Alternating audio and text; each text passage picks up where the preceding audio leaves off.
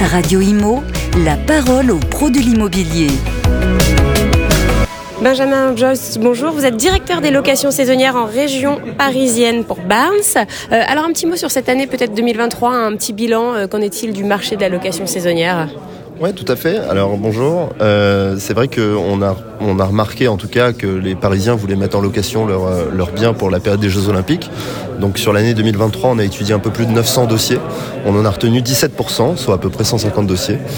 Euh, donc on, on, essaie vraiment de, mettre des critères assez élevés pour obtenir euh, un standing 5 étoiles. Euh, donc ça s'apparente à un hôtel 5 étoiles euh, en diffus dans tout Paris. Euh, on a tout un service de conciergerie également qui vient avec, avec les locations saisonnières. Euh, on attaque euh, l'année 2024 euh, avec un chiffre d'affaires qui correspond à celui de 2023 dès fin janvier. Donc c'est plutôt bon signe. Je pense que la location saisonnière, c'est à le vent dans le poupe en 2024. Euh, sur les locations pour les Jeux Olympiques, aujourd'hui on s'aperçoit que euh, bah, les clients prennent un peu plus de recul sur euh, la réservation, ne passent pas à la réservation tout de suite, notamment parce que la concurrence pratique des prix assez élevés. on voit du x10, du x15, du x20. nous, chez Barnes, c'est vrai qu'on essaye de rester sérieux là-dessus. On, est transparent sur notre pricing. on pratique du x3. C'est ce qui s'est pratiqué en 2012 à Londres. Euh, et euh, c'est vrai que la, clientèle aujourd'hui, du coup, regarde ce qu'il y a sur le marché, euh, nous font des, demandes d'informations sur beaucoup de biens, mais ne passe pas à la réservation tout de suite, attendent un petit peu que l'offre se stabilise, parce que c'est vrai que le marché de la location saisonnière, notamment sur Airbnb, n'a jamais été aussi élevé. On n'a jamais vu autant de biens en location saisonnière en région parisienne. Et donc, bah, les clients sont complètement perdus, attendent un petit peu, sont en stand-by pour le moment. Et je pense que la grosse vague de réservation arrivera pour février-mars 2024. Est-ce que vous pouvez nous en dire un petit peu plus sur votre service de conciergerie? Donc j'imagine que c'est entre les locataires, parce qu'il y, a un turnover assez important hein, quand on fait de la location saisonnière. Euh, donc qu'est-ce que ça comprend? Alors le service conciergerie, il organise le séjour, donc euh, de A à Z, euh, c'est-à-dire qu'on prend en charge le client dès sa sortie de l'avion euh, avec un, voiturier chauffeur. on le ramène jusqu'à l'appartement. à l'appartement, donc on a le concierge qui attend chaque client pour le check-in, fait l'état des lieux avec le client et organise, brode le, le, séjour du client vraiment à la minute, à l'heure près.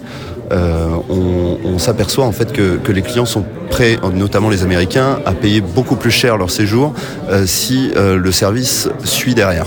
Donc euh, on, a, vraiment mis un, un, point dessus en 2023, on a développé nos partenariats, nos, prestataires.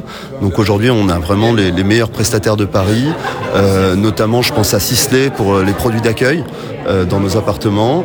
on a également des chefs privés à domicile, des majordomes, on a énormément de demandes de réservation au restaurant en dernière minute, donc on a été obligé de faire un partenariat avec notamment Paris Society, des établissements donc assez privés sur Paris, pour faire faciliter justement euh, la, la, vie de nos clients à Paris. Hmm.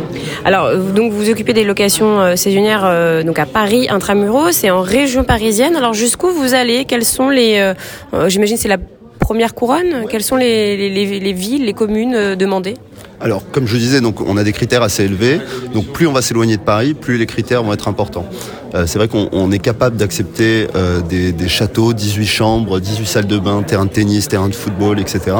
Euh, si euh, c'est à une heure et demie de Paris à une heure et demie de Paris, c'est vrai qu'on acceptera beaucoup moins euh, des villas, cinq chambres, cinq salles de bain, euh, parce que nos clients sont pas prêts de faire une heure et demie de route euh, pour pour avoir cinq chambres, cinq salles de bain. C'est des produits qu'on retrouve à Paris, donc aucune utilité pour nous. un exemple, très récemment, donc à une heure et demie de Paris, on a rentré le château du Champ de Bataille, qui appartient donc à Monsieur Garcia.